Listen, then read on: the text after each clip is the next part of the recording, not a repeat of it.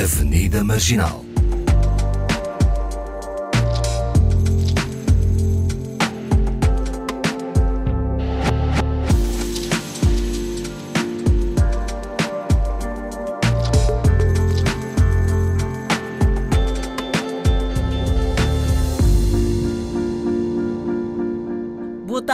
Avenida Marginal, ponto de encontro para mais uma conversa de quinta-feira com a Yara Monteiro, o Paulo Pascoal e hoje para uma conversa mais animada estendemos o convite a quem esteve na criação deste programa, o meu colega uh, Valdir Araújo, que veio matar saudades. Olá, Valdir! Olá, viva, viva, viva, Fernanda. Olá. Olá. Paulo Pascoal. É para muitas Olá. Para começar, tenho que me deixar dizer que é um enorme prazer estar, estar de volta à casa, virtualmente que seja. Uh, estar de volta a esta avenida, de, avenida da Liberdade, esta avenida marginal, onde o pensamento é livre. É livre, é livre, é livre, que às vezes até nos deixa uh, uh, a pensar no que vamos dizer, como é o tema que a Fernanda Almeida nos propõe hoje. Não, é um livre, abraço, é tão. Um abraço. É tão livre que, que nos leva a pensar que o mundo é mesmo assim e que não é. E o, mundo, e o mundo é mesmo assim, do outro, do outro lado da esquina, né? Exatamente. É verdade, Bom, uh, sem perdermos mais tempo, uh, hoje o tema leva-nos ao diálogo. Uma forma de comunicação que parece muito mais condicionada hoje em dia para que ela se faça da melhor forma. Acho que há uma série de condicionantes que leva a que muitas vezes este tal diálogo uh, não seja Uh, não ocorra da melhor forma. Falamos de, de, um diálogo a nível profissional, familiar, social. E eu queria começar por saber a vossa opinião, se de facto concordam com isto que eu estou a dizer, de que uh, há mudanças. Hoje uh, o diálogo é mais complicado, é mais difícil. Valdir. Com certeza. Eu começo por dizer que o tema é bastante pertinente. Não sou propriamente a pessoa mais indicada para falar nisto, porque eu sou vítima de alguma traição em relação à minha pouca abertura que já tive no passado eh, em promover essa, essa uma comunicação mais fluida em relação à minha vida mais próxima, mais pessoal e mais privada. A comunicação a nível profissional exige-me que vá mais longe, mas a nível pessoal eu poderia ter, eu penso que falo também em nome de algumas pessoas, mas deixa-me falar no meu, poderia ter evitado vários equívocos se, uh, se desse uh, alguns passos no sentido de tentar dialogar.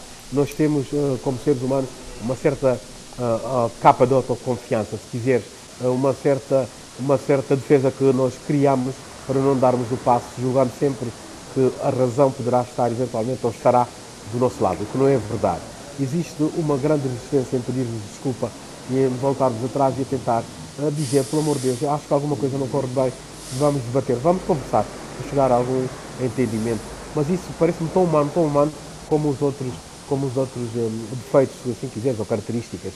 Mas, na verdade, em relação ao tema proposto, eu acho que nós criamos uma autodefesa que é tão egoísta e que esperamos sempre que o passo seja dado uh, pelo próximo. Ora bem, quantas relações ou quantos equívocos não poderíamos ter evitado? Uh, Yara, e eu uh, uh, passava-te a bola agora.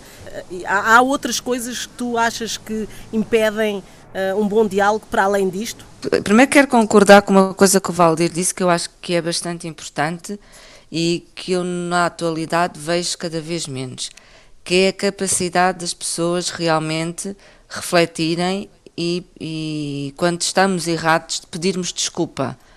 Uh, desculparmos-nos. Acho que as pessoas hoje em dia têm, muito, têm muita dificuldade uh, em reconhecer um erro e, e, e, se calhar porque o erro traz a vergonha associ, associada, uh, achar que não vou dizer nada e que a situação irá passar. Portanto, isso acaba por dificultar o diálogo e a continuidade numa relação. Uh, em relação à tua pergunta, nós partimos do pressuposto que todas as pessoas comunicam da mesma forma, que todas as pessoas Exato. comunicam como nós comunicamos. E logo aí é um problema. Exato.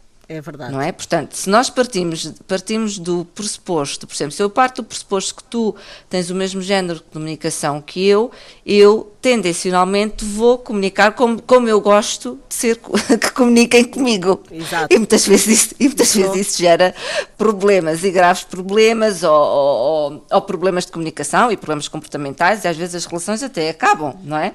E uhum. as pessoas às vezes estão, estão, querem comunicar, mas não encontram o patamar comum para a comunicação.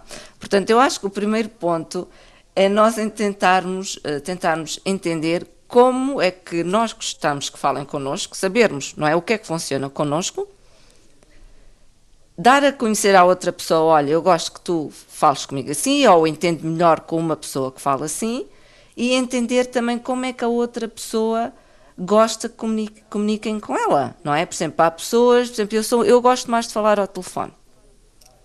E a minha comunicação ao telefone, por exemplo, é muito diferente da minha comunicação por SMS ou pelo WhatsApp. Eu não sou uma pessoa, por exemplo, o WhatsApp. Agora faço um esforço, porque eu acho que é importante, os emojis dos sorrisos, por exemplo, mas sou muito mais afável com uma comunicação verbal.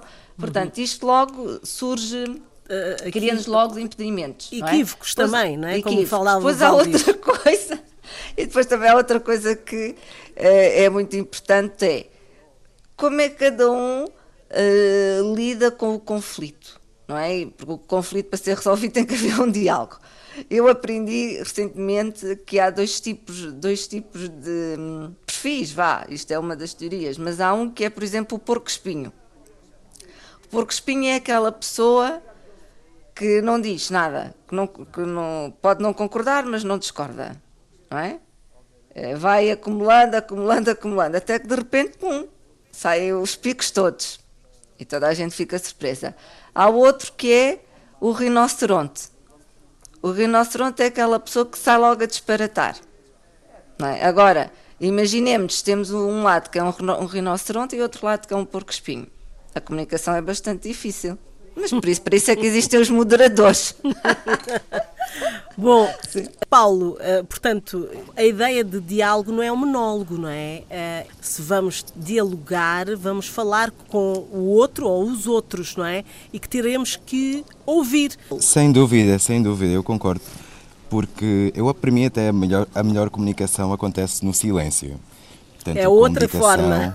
É outra forma de comunicar, é com o silêncio, porque acho que só com o silêncio é que nós conseguimos revisar-nos e também perceber o que andamos a dizer e o que andamos a escutar, né? porque acho que é importante, é um exercício que é permanente e tem de ser feito sempre, porque é a única forma de realmente conseguirmos nos conectar numa frequência em que essa comunicação seja uh, orgânica, em que não esteja só um a falar, um, não seja só o porco-espinho e o rinoceronte, né? em que mesmo que os dois possam ser as duas coisas, que também acontece, eu já fui as duas coisas, uh, saber aceitar que é um momento, né? e, e nem sempre podemos ser nós a falarmos, como também não podemos ser sempre nós a ouvirmos, e é que haver esse espaço de, que é, aí, é nesse espaço em que surge o diálogo, né? portanto o diálogo já, já vem de de uma posição de, de, de agreement, de aceitação, de, de conversa, e, e há, muitas vezes pronto, a comunicação não acontece, ou seja, muitas vezes não há diálogo sequer. Um é porco-espinho,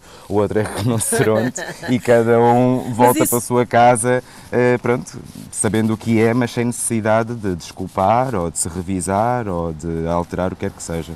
A arte de dialogar hum, também uh, sofre uh, ou altera-se consoante o meio em que estás. Por exemplo, uh, Valdir, uh, ou a Yara, ou Paulo, nas relações profissionais pode ser de uma certa forma, se calhar até vamos com mais capas e mais. com mais ideias pré-concebidas, não é? Do que vai ser a resposta do outro.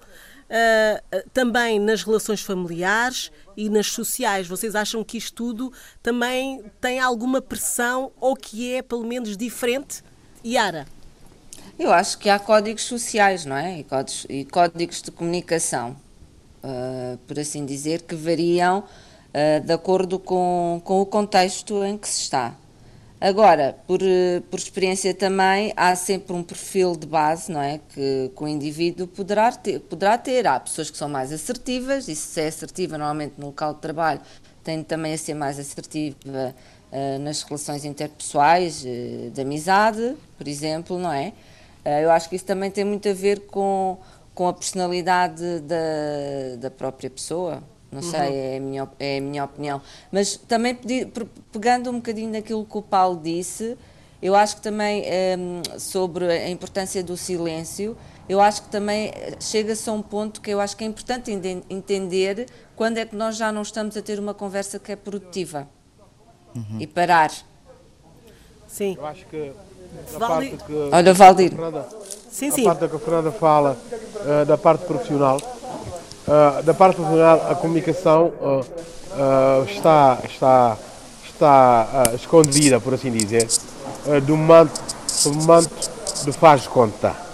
Aí não podemos comparar com o lado pessoal. Eu passo a explicar.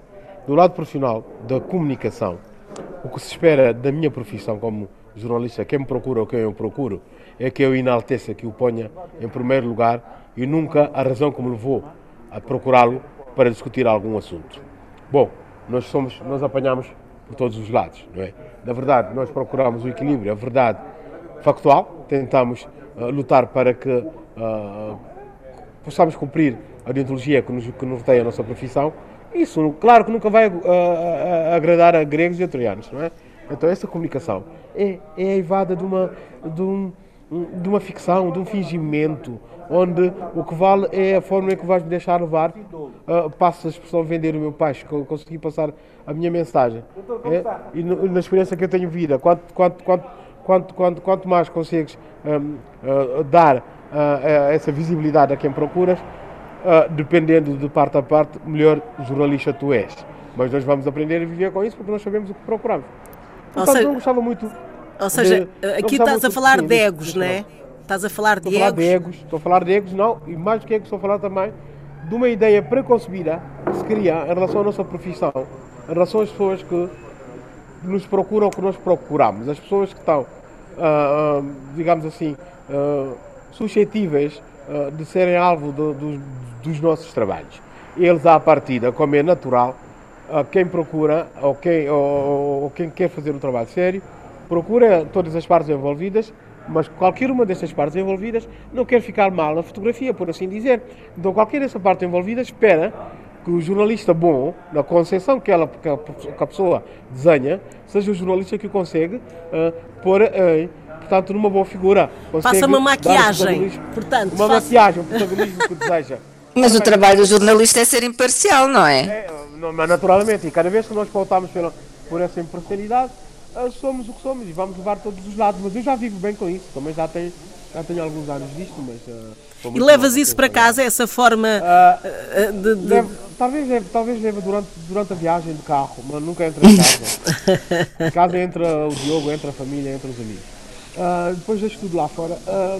mas confundo bastante, confundo, tenta-nos perturbar e temos ter uma capacidade de encaixe incrível, porque um, a imparcialidade e o rigor que esta profissão exige, num terreno e num clima, num ambiente que estou a experimentar com muito gosto, um grande desafio da minha carreira, comporta uma grande solidão e comporta uma grande capacidade de encaixe, comporta uma grande capacidade de discernimento e comporta uma grande capacidade de saber que o que nos norteia, na verdade, além da nossa vida pessoal, é cumprir um trabalho para o qual uh, nos formamos e nos entregamos uh, cumprindo uh, todo, todos os, os ditames, por assim dizer. Uhum. Portanto, a nível profissional, eu acho que há aqui uma, como disse a Fernanda, qual foi o termo que usaste? Uma maquiagem.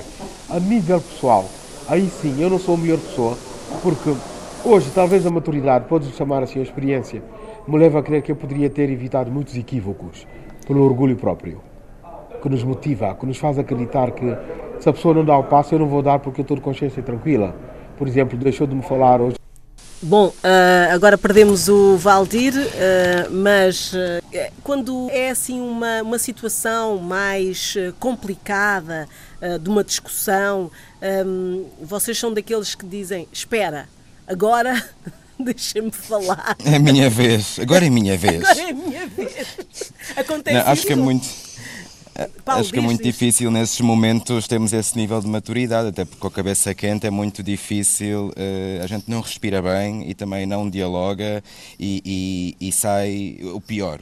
Muitas dessas coisas, inclusive, como Valita vai dizer, depois acabamos por nos arrepender e por achar que não foi, se calhar, o método que no momento mais sóbrio optaríamos por. eh, por Temos de ter escolher, cuidado com as não é? palavras, não é? Temos que ter- sempre, porque, as porque não- nós podemos recuperar, não é? Uma vez que elas saem, acabou.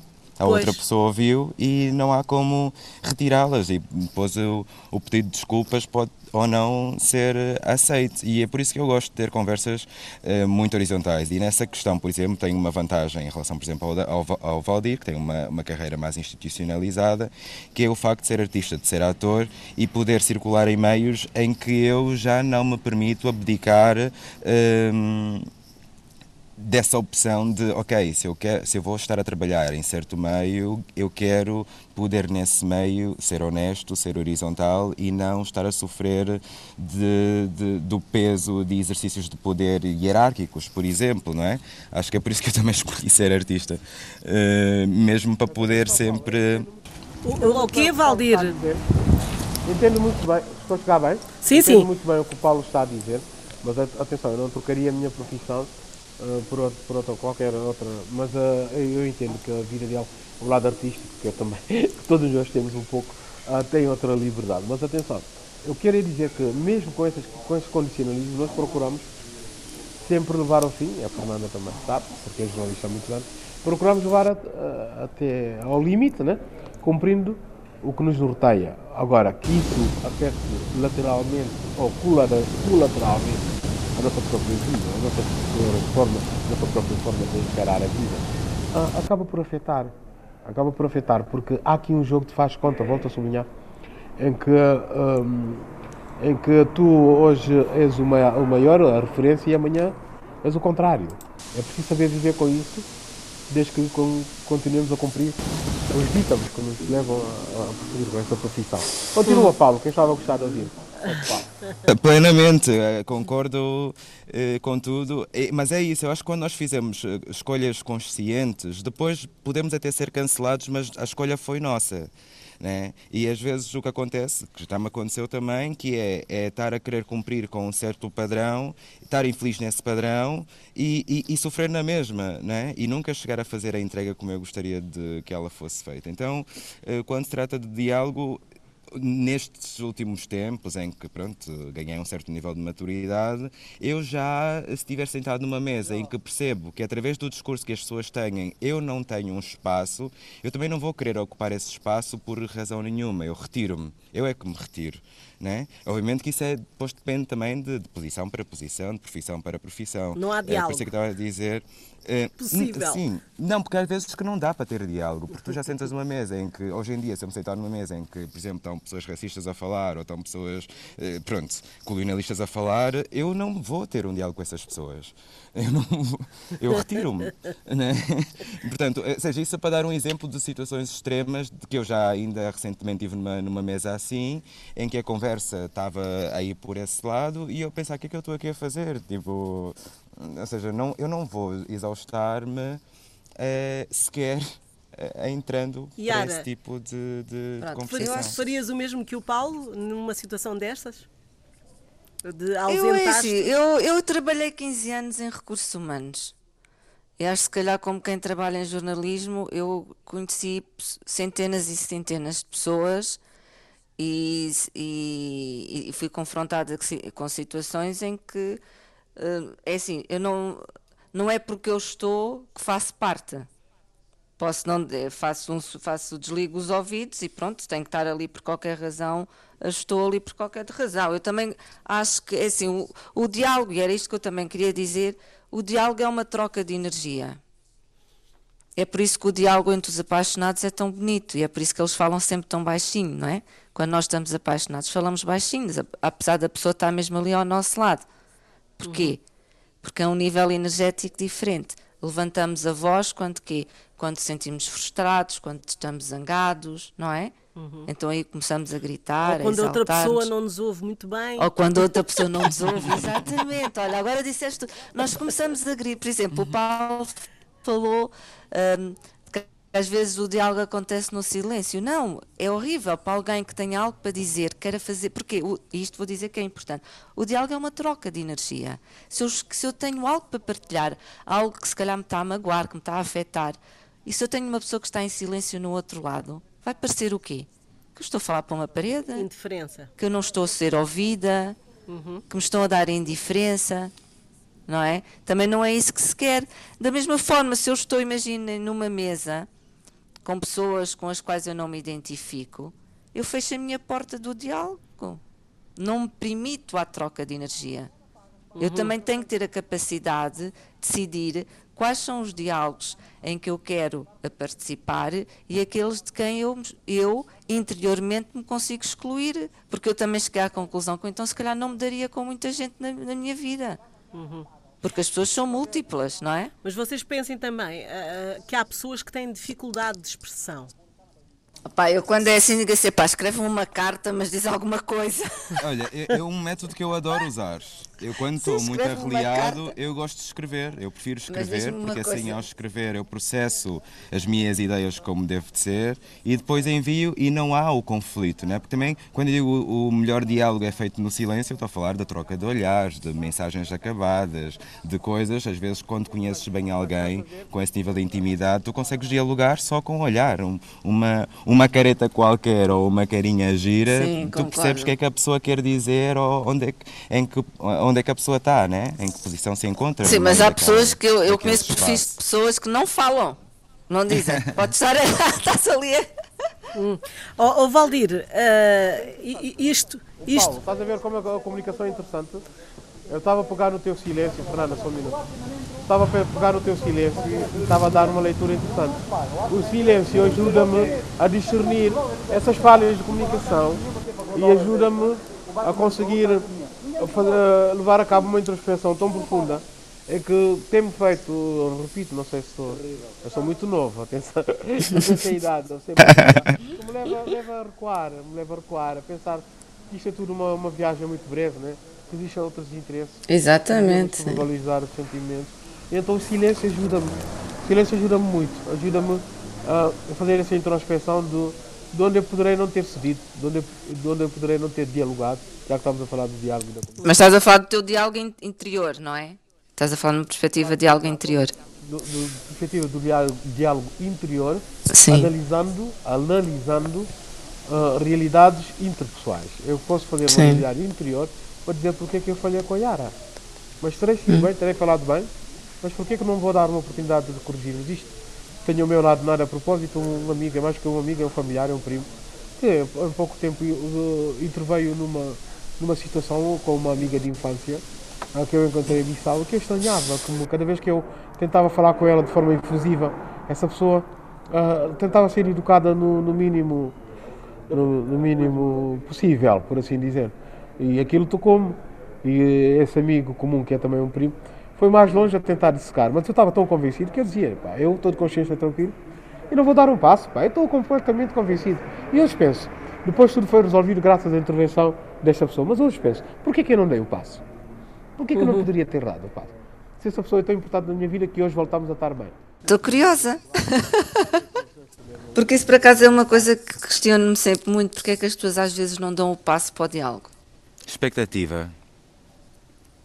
Eu acho que a expectativa Ao tem... medo, ao vergonha, não sei, eu questiono-me muito. Está ligado à autoconfiança, está ligado ao egoísmo e uma certa ideia de que uh, nós estamos, uh, estamos acima do, do, do, próximo, com algum respeito que se possa ter. Será que tem?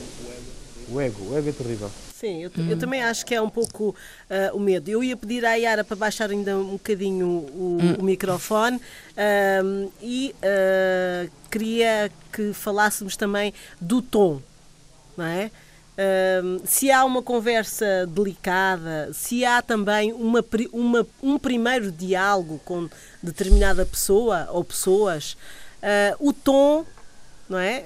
Estou a, a pensar num diálogo feito uh, físico, não é? Uh, em que estão todos presentes e não é por, por mensagem ou o que seja. E mesmo assim, nas mensagens, também acho que se não, não pusermos as vírgulas nos sítios certos, não pusermos os emojis certos, também não se sabe bem se aquela frase foi dita de uma forma agressiva, uh, tranquila, emotiva. E, e, portanto, o tom do diálogo é importante ou não? É muito importante. Posso começar? Sim, sim. E eu faço já meia culpa porque uh, eu falo alto, tu sabes disso, Fernanda? Sim, e sim. vou revelar aqui em primeira mão no teu programa que eu sou meio surdo. Pois. Sou meio surdo. E então, tu várias vezes já, já me disseste isso e alguns colegas. Eh, eu falo alto e fico espantado quando as pessoas dizem fizeste aquela voz e não sei o quê. Entendes? Mas sou o primeiro a apontar alguns amigos, algumas pessoas próximas, que estão a subir de, tom. Eu não tenho noção. Portanto, vamos já fazer esse ressalvo. Depois, para te dizer, o tom em si, sim, conta, conta muito nas relações, conta. Conta porque pode, pode caminhar, pode, pode, pode levar para um caminho que não aquele que nós pretendemos. No meu caso, eu repito mesmo, eu, depois de, vários, depois de, vários, depois de várias chamadas de atenções, eu, e, e, depois consultar o médico, eu sei que eu falo mesmo alto, porque eu sou meio surdo. Olha, é uma revelação em primeira mão aqui na Avenida Marginal. E então, um, e, e sou muito gestual, como tu sabes, né? muito emotivo. Uhum. Isso confunde as pessoas. Uh, mas, uh, claro que sim, o tom conta muito, o tom conta. Porque as, as, pessoas, cada pessoa é um mundo de contradições e de emoções, não é? Portanto, cada um gera a coisa de uma forma diversa. Diferente, sim. Ok, vamos adiante. Paulo? Paulo. Paulo. Paulo, não sei se nos estás a ouvir. Paulo caiu. Não, não caiu, ele está aqui. Ah, já está. Já está connosco. Ok. Conseguem ouvir, mas não? Sim, sim, em pleno. Ok. Sim, acho que o tom tem tudo a ver, mas o tom também varia com base na cultura. E as palavras variam, mesmo dentro da lusofonia, ou seja, de, de nós uh, falantes de português, e eu digo isso porque acabo de ter de, de sair de uma relação com um brasileiro, e a, a, forma como as próprias palavras são interpretadas podem dar um significado completamente diferente à conversa que se quer ter.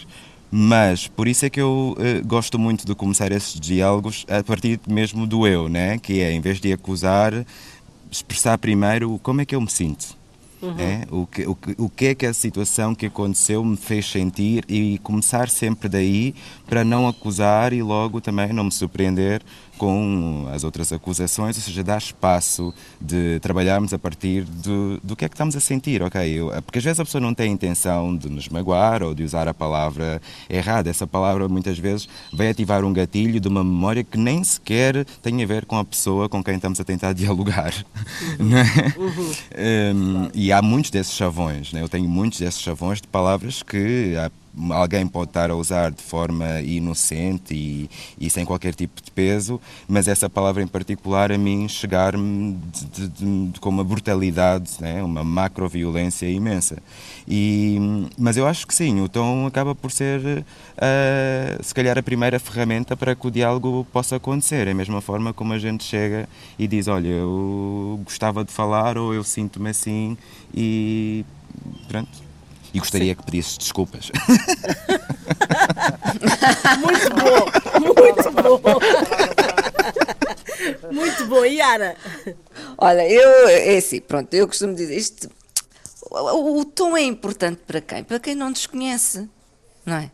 Não, exemplo, eu, eu é tenho, é eu tenho, eu tenho, não, vou dar este exemplo. Eu não gosto eu tenho... quando o Valdir, apesar da surdez dele, me fala de determinada maneira. Pronto, mas, tom. Não, mas por exemplo, deixa-me deixa acabar de explicar. Por exemplo, eu, eu tenho, tenho, tenho as minhas amigas e os meus amigos de infância, não é?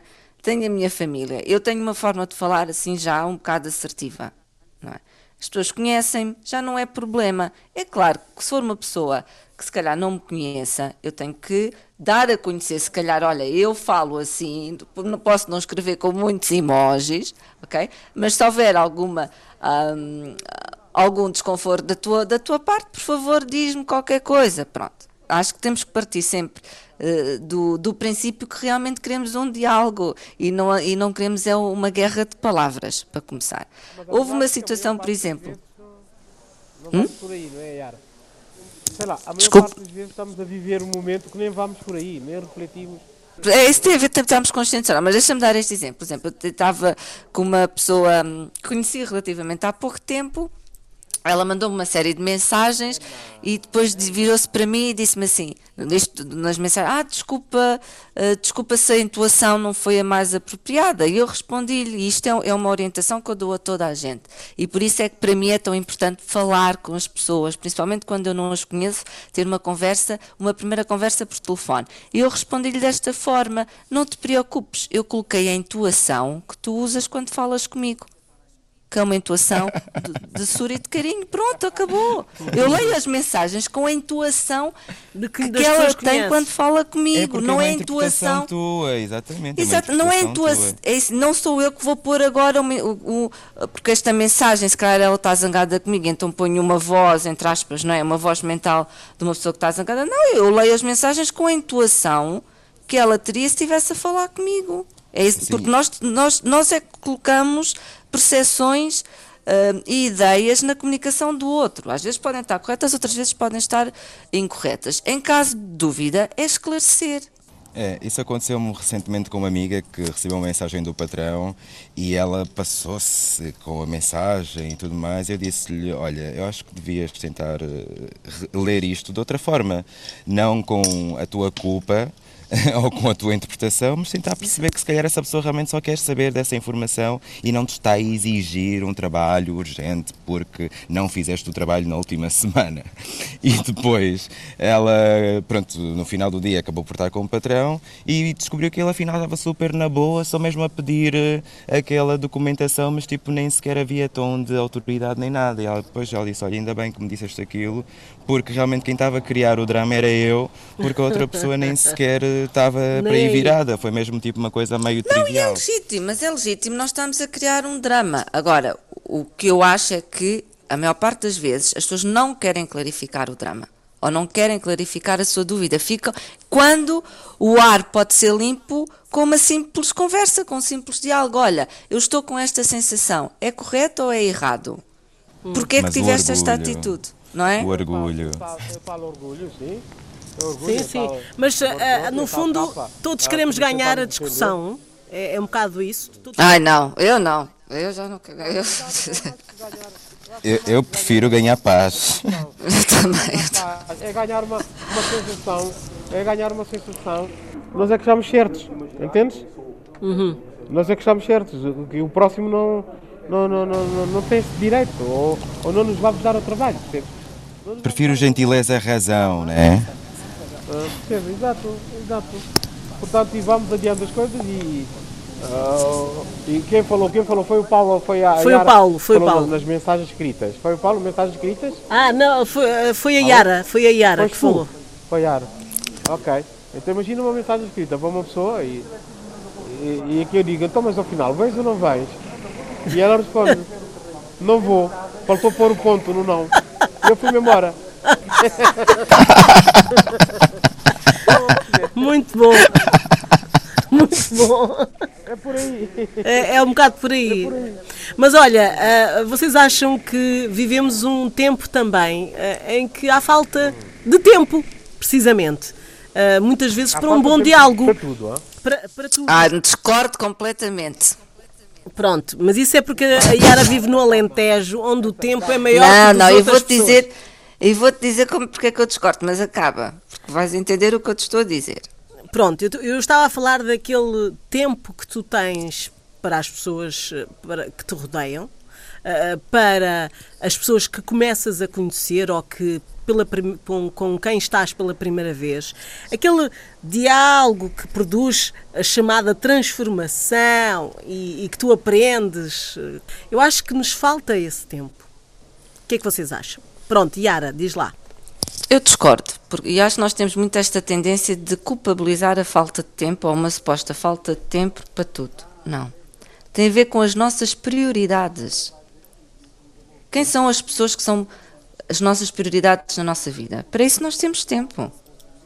Eu, e nós vemos isto porque eu vejo isto muito nas redes sociais. As pessoas passam imenso tempo nas redes sociais a pôr likes, a pôr uh, corações, mas depois não fazem, se calhar, um telefonema sequer a desejar um feliz aniversário. Preferem escrever no Facebook feliz aniversário, não é? Se nós formos a contabilizar o tempo que as pessoas passam, se calhar, nas redes sociais, é 5 minutos, 10 minutos, 15 minutos, vai saber no mínimo é uma hora. Mas são incapazes às vezes de pegar um telefone para ter uma conversa com alguém. E a conversa passa por um, mensagens no, no WhatsApp que são Olá, como estás? Estou bem e tu? E depois troca-se uma, uma série de emojis. Desculpa, isto. E depois achamos que as conversas, que, que, os diálogos não acontecem. Não, nós não pomos esforço nos diálogos. Quando, a quem é que nós ligamos? Uma conversa com um amigo, com um familiar. Hoje em dia, por telefone, para já é muito melhor porque, por exemplo, o WhatsApp é vai para a frente, vai para trás, troca de mensagem, acaba-se por perder muito mais tempo. Em 5 minutos ou em 10 minutos. Olha, nós aqui em 45 minutos conversamos muito mais e muito mais profundamente que muitas vezes uh, temos conversas em que estamos, se calhar, uma hora a falar com, sei lá, três pessoas ao mesmo tempo no, no Insta Messages e a falar do quê? As conversas é que não são profundas. Valdir, uh, concordas com a Yara? Uh... Não, é, concordo perfeitamente em termos de tempo. Nós, nós, estamos a, nós corremos contra, contra tudo e contra todos. Nós não falamos, nós não temos tempo para, para cultivar afetos uh, mesmo familiares, quanto mais de amizade, eu concordo. O outro lado é que acho que infere aqui também muitos outros fatores que seria muito exaustivo estarmos aqui a dissecar num programa uh, de, pá, de, de, de, algum tempo, de algum tempo até 45 minutos em porreiro, mas que não dá para dissecarmos aqui, porque tem a ver com vários outros fatores que caracterizam ou que em determinada altura da nossa vida nos atinge ou nos condiciona. Entende? Porque lá está, cada pessoa vive as suas emoções e as suas contradições. Eu não ligo a minha madrinha, depois lembro-me que não liguei, ela vai ouvir esse programa. Lembro-me que não liguei e faço tudo para, para compensar. Mas deveria ter ligado, naquele dia que é sagrado para nós. E nesse dia, por algum motivo, por alguma indisposição, não liguei. Que é os domingos que eu dedico aos meus padrinhos. Vou dar o exemplo agora, pessoal, para vos animar um bocado, para não esquecerem dos padrinhos e, do, e dos entes queridos. Para dizer que concordo com a Yara em parte, mas no, outro lado uh, tem a ver também com a nossa com a disposição, uh, com as, os condicionalismos e os momentos em que vivemos, percebe? Uh, eu, por exemplo, nessa altura particular da minha vida, procuro não me esquecer, procuro fazer tudo.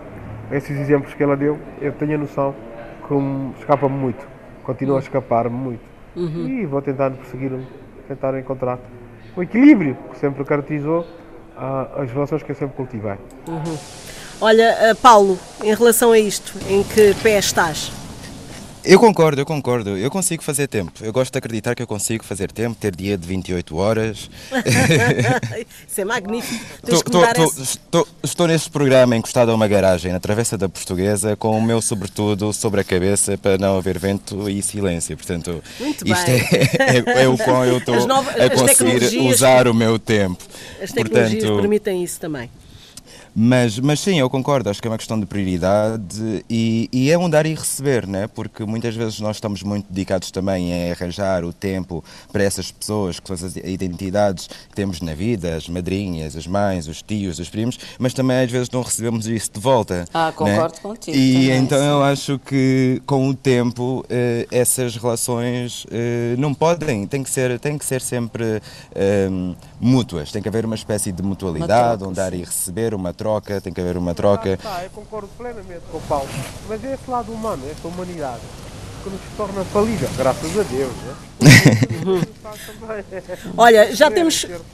Já temos uh, pouco tempo, mas uh, eu coloco aqui mais uma acha na fogueira, como se costuma dizer, uh, e é sobre a maturidade. Vocês acham que um, esta ideia de, de, do outro e do diálogo com o outro ou os outros uh, tem vindo a mudar ao longo do, do, do, tempo, do vosso crescimento?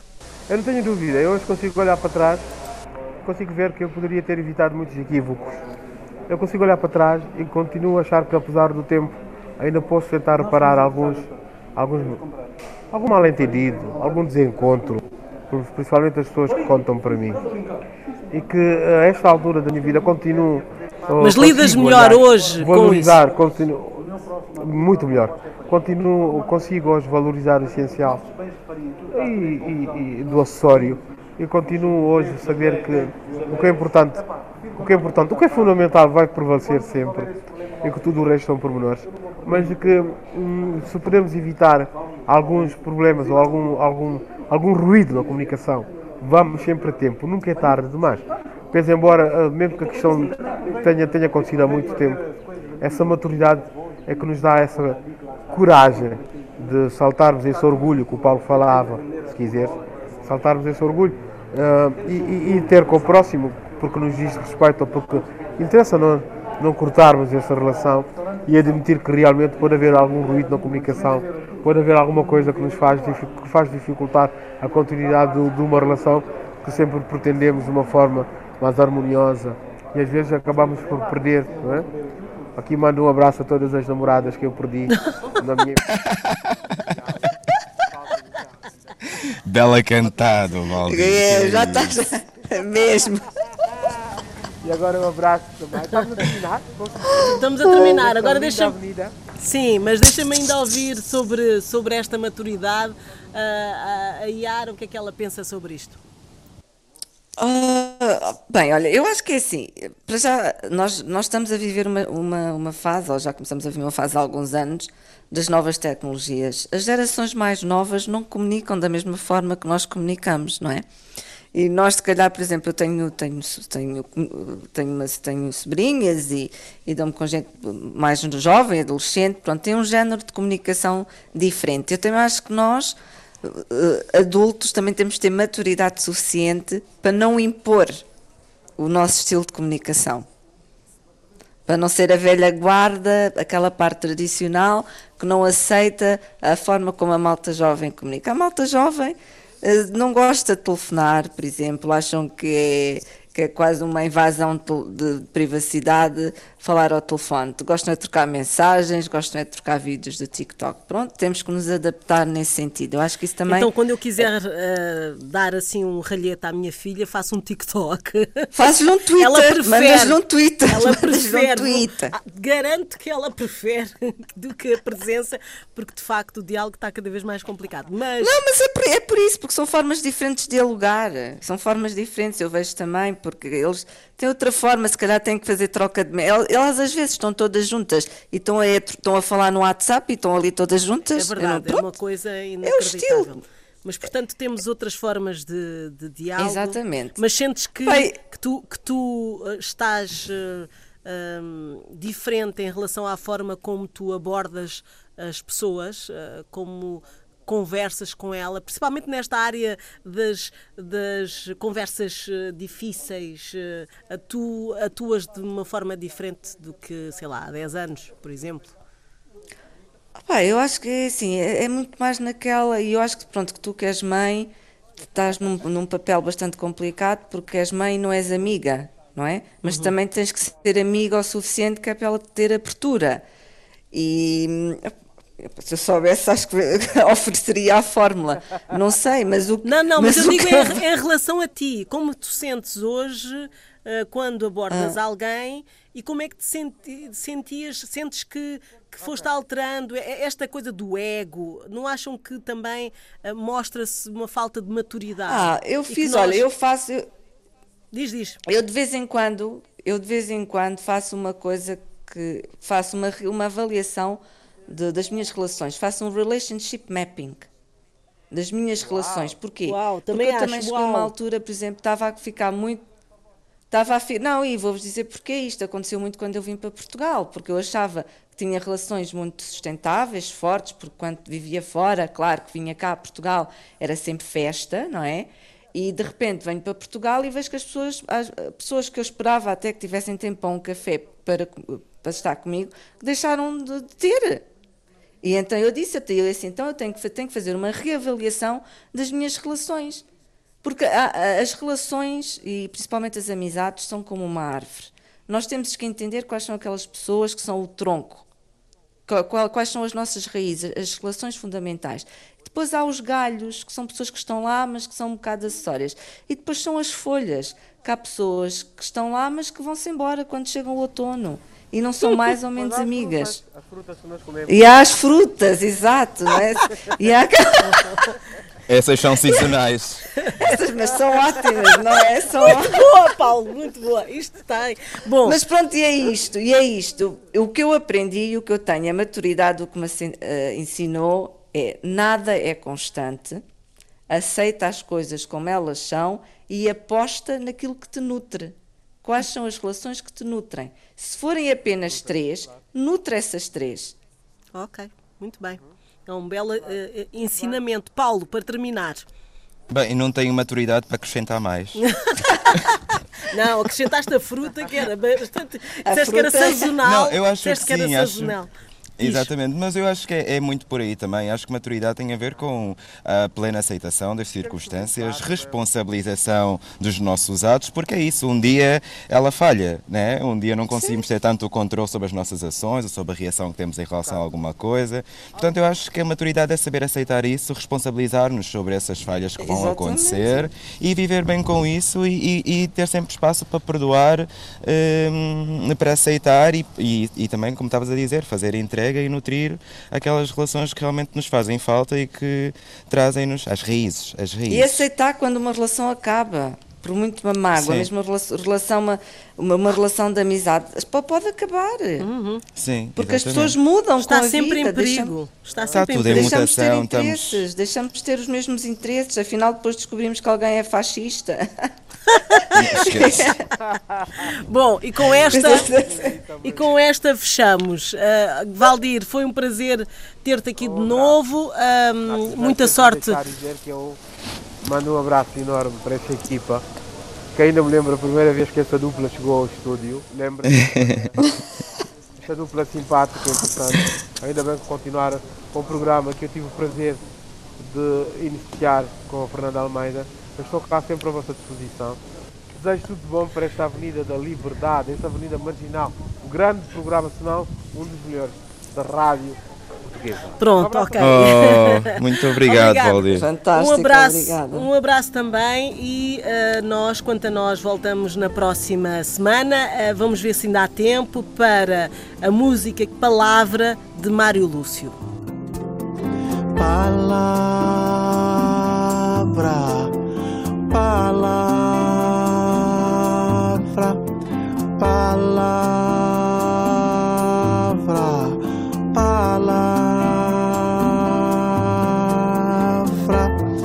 cruzado é jogo trocado, intriga dado é cumprido. Falta de falsia, de amor é poesia. De rei é lei, de senhor, amém, mal escrito é Bem escrito é arte, firmado é promessa de boa, é simplesmente uma língua na minha boca. Palavra, palavra.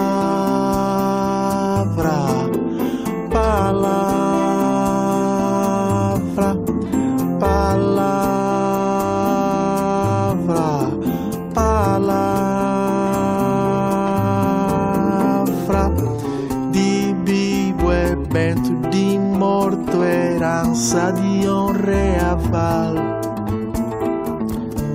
Às vezes é lamento de ordem para gritar. Gritado é força, às vezes é fraqueza. Rimado é beleza. Rumado é blá blá, sentido é oração. De boa é simplesmente uma língua na minha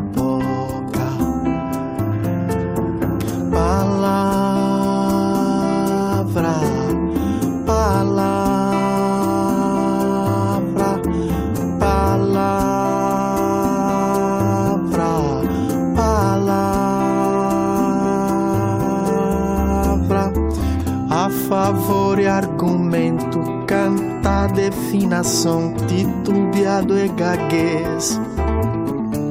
Truncado e mudez, calado, hum, desconfiar. De Romeu e Julieta, de Quixote, loucura, de Buda e sapiência. De fidel persistência, de meu poder ser banal mas de boa é simplesmente uma língua na minha boca. Palavra,